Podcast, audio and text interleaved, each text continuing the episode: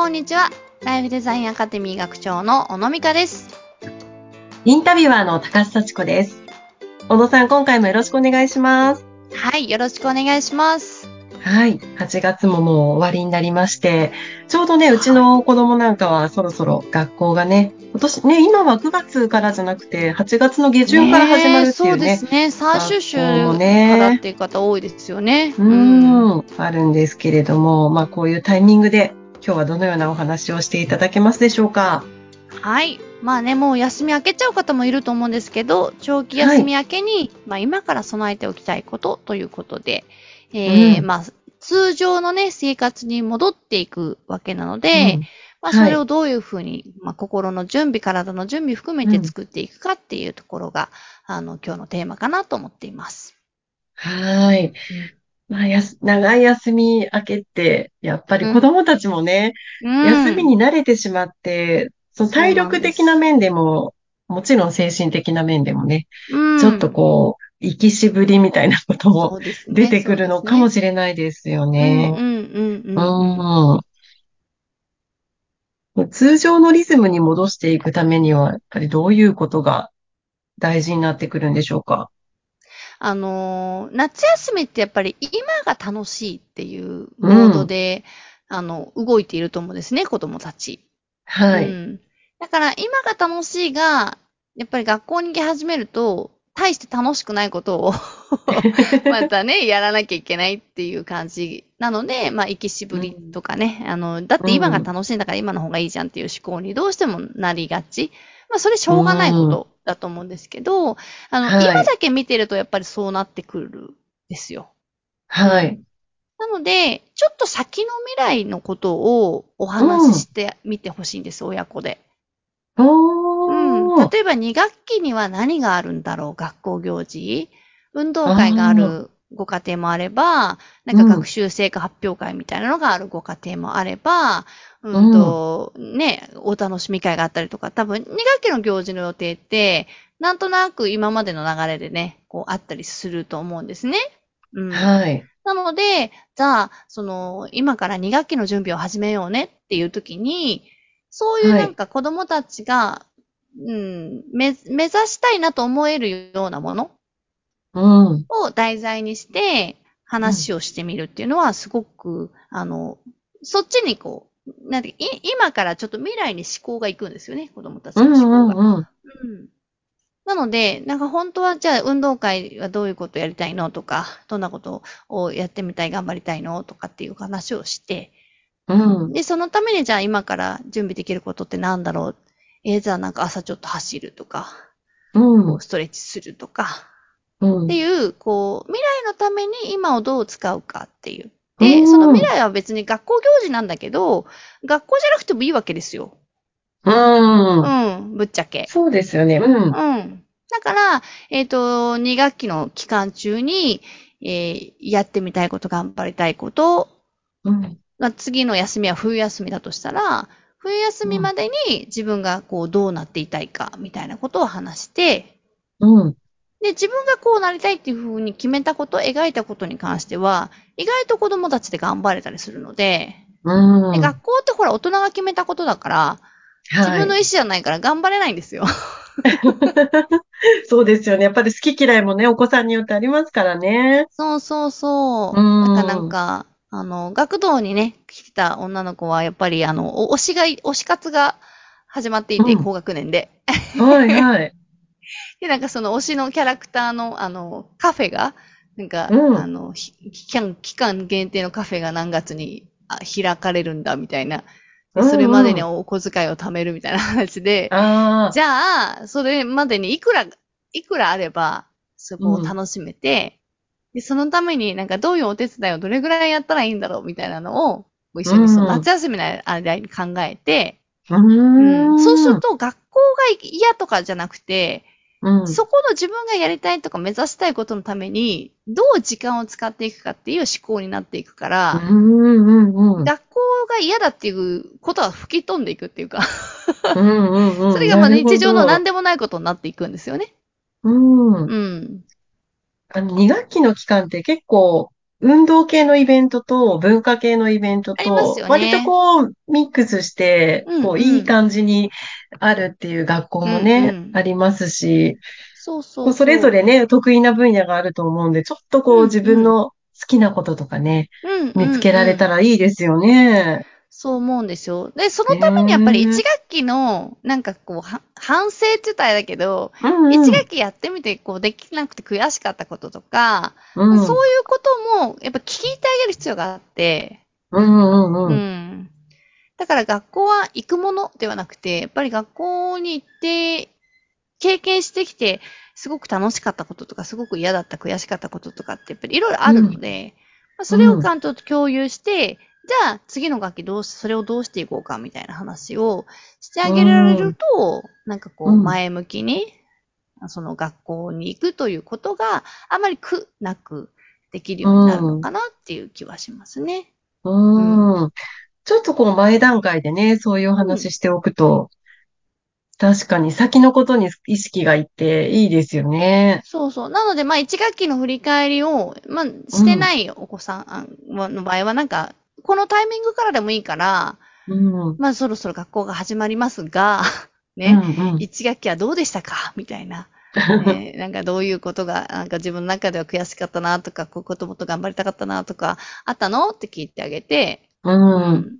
で、特に、まあ、夏休み楽しいから忘れちゃってるかもしれないけど、そうするともう過去の話で思い出すだけだから、うん。学校でみたいな、そうだな、みたいな。でもこういうのはなんかもっと、もっとなんか上手にやりたかったとかっていううん。話が出てきたら、あ、じゃあさ、2学期でさ、それをさ、どういう風に挽回できるか考えようみたいな感じの、うん。こう自然と次の学期の話題に、うん。うんうん切り込んでいけるのかしらっていう。そうですね。やっぱりそこも対話ですよね、親子と。そうそう、ね親子のかねね自然とは、うん。やっぱり大人だって1ヶ月も仕事休んだら、仕事行く気なくす、そうそう。と、だと三連休明けも難しいですもんね。そうなの、そ う気なの。持ちの持ってき方がねななるじゃないですか。うんそう。だからやっぱり、そう、行った先で、どんな楽しいこととか、うんあの、どういう、じやっぱ目指すものとかね、そこに向かいたいなっていうワクワクした気持ちを、どうやって引き起こしてあげるかっていうのがすごく大事だったりするから、うん。ううん。ん。なんかそういう未来の話をしてあげてほしいなって思いますね。あんまり未来すぎると、将来どうするとかだと、未来すぎるとち、そう、ちんぷんかんぷんだから、うん。やっぱちょっと先、2、3ヶ月先にどうなっていたいかとか、どういうことを頑張りたいかみたいな。そういう話ができるとすごくいいんじゃないかなと思いますね。うん。うんこう、日々夏休み中ですと、ね、お子、お母さんたちも、もう日々のことで精一杯で、なかなか子供とその、少し先の話をじっくりするっていうのは難しいかもしれないんですけど、このね、うん8月の下旬のタイミングで、ちょっとそういう時間をね、親子で持つのいいですよね。そう。だから、親御さんもなんか頑張りたいことをぜひ宣言していただきたいんですよ。この秋で、私は3キロ痩せるとか言って、言ってもいいし、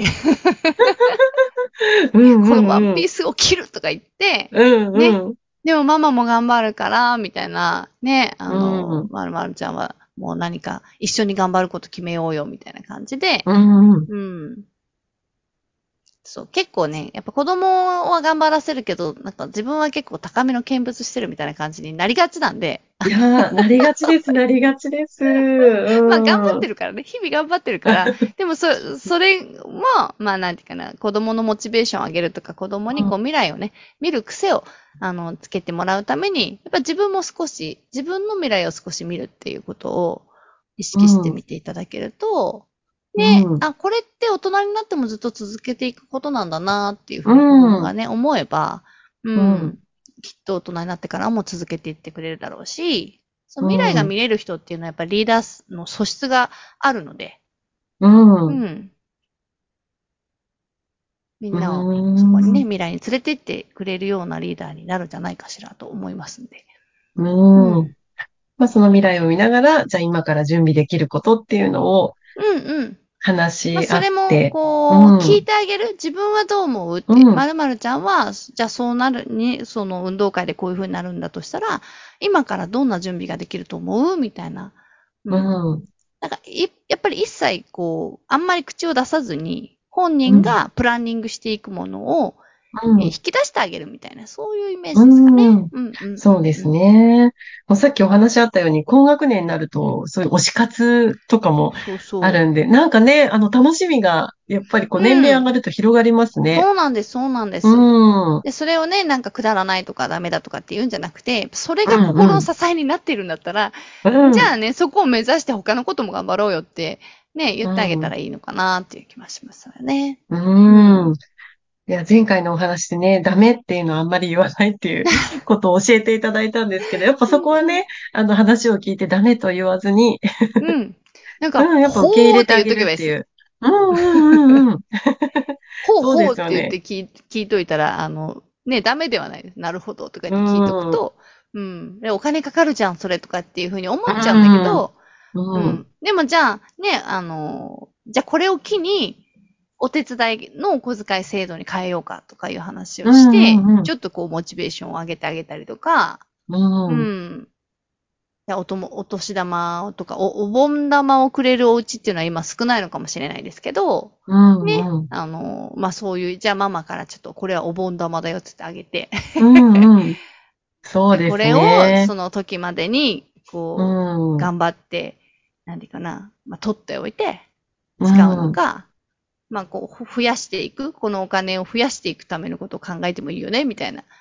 そうするとそれはお金の教育になったりするっていう。だ子供がやりたいに、こう、大人が合わせていくと、うん。あの、子供はやっぱり自分がやりたいことだからいろいろ吸収するし、やってみようと思うし、自分で自分を動かしていってくれるようにはなるんですよね。うん。はい。うなのん。で、そういう感じにどんどんしていけると、まあ自立も早いし、うん。うん。そうですね。親の価値観でこう決めつけちゃダメですね。そうそうそうそう。なんか自分うんの親子関係がね、それをさせてもらえなかったりすると、うん。ね、なんか私だって我慢したのにとか、うん私はそんなことさせてもらえなかったとか言って、そこのうん自分の問題が発動しちゃったりもするので、そこはもう完全に切り離して、あの、うん考えられるようになると、ううんかなっていう気はしますね。うなんか、ね、こうちょっと少し先の未来にやってみたいことを子供から聞き出すっていうのもちょっと楽しいですよね、親としては。あそうそうそうそう。うん子供って結構ほら、あの、正解のない、なんか、突拍子もないことを言ったりするので、低学年になればなるほど、なんかそう現実味がなくて面白いんですけど、空を飛ぶとかね、うんヒーロー、あのヒーローに変身するとかね。うんそうそうそう、いいね、いいねって言って、言ってあげるとはいすごくいいんじゃないかなって思います。うん。はい、わかりました。ちょっとね、そういうお時間皆さん取ってみてください。はいじゃあ小野さんのお話、もっと聞いてみたいという方、ポッドキャストの説明欄にメルマガのご案内が掲載されていますので、ぜひご登録お願いいたします。